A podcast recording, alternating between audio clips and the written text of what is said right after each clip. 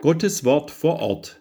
Ein Bibelleseprojekt der Evangelischen Kirchengemeinde Föhringen.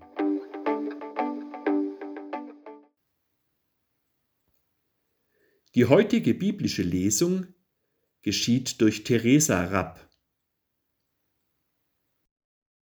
Als Kinder Gottes haben wir eine besondere Hoffnung.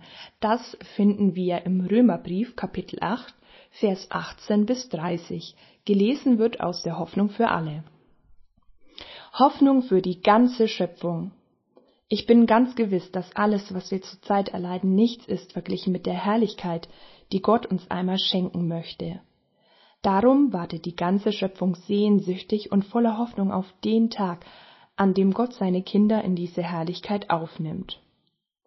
Ohne eigenes Verschulden sind alle Geschöpfe der Vergänglichkeit ausgeliefert, weil Gott es so bestimmt hat, aber er hat ihnen die Hoffnung gegeben, dass sie zusammen mit den Kindern Gottes einmal von Tod und Vergänglichkeit erlöst und zu einem neuen, herrlichen Leben befreit werden wir wissen ja, dass die gesamte Schöpfung leidet und stöhnt wie eine Frau in den Geburtswehen, aber auch wir selbst, denen Gott bereits jetzt seinen Geist als Anfang des neuen Lebens gegeben hat, warten voller Sehnsucht darauf, dass Gott uns als seine Kinder zu sich nimmt und auch unseren Leib von aller Vergänglichkeit befreit.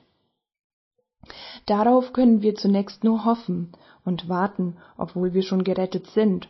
Hoffen aber bedeutet noch nicht haben, denn was einer schon hat und sieht, darauf braucht er nicht mehr zu hoffen. Hoffen wir aber auf etwas, das wir noch nicht sehen können, dann warten wir zuversichtlich darauf. Dabei hilft uns der Geist Gottes in all unseren Schwächen und Nöten. Wissen wir doch nicht einmal, wie wir beten sollen, damit es Gott gefällt. Deshalb tritt der Heilige Geist für uns ein, er bittet für uns mit, mit einem Seufzen, wie es sich nicht in Worte fassen lässt, und Gott, der unsere Herzen ganz genau kennt, weiß, was der Geist für uns betet. Denn der Geist vertritt uns im Gebet, so wie Gott es für alle möchte, die zu ihm gehören. Das eine aber wissen wir. Wer Gott liebt, dem dient alles, was geschieht, zum Guten. Dies gilt für alle, die Gott nach seinem Plan und Willen zum neuen Leben erwählt hat. Wen Gott nämlich auserwählt hat, der ist nach seinem Willen auch dazu bestimmt, seinem Sohn ähnlich zu werden, damit dieser der Erste ist unter vielen Brüdern und Schwestern.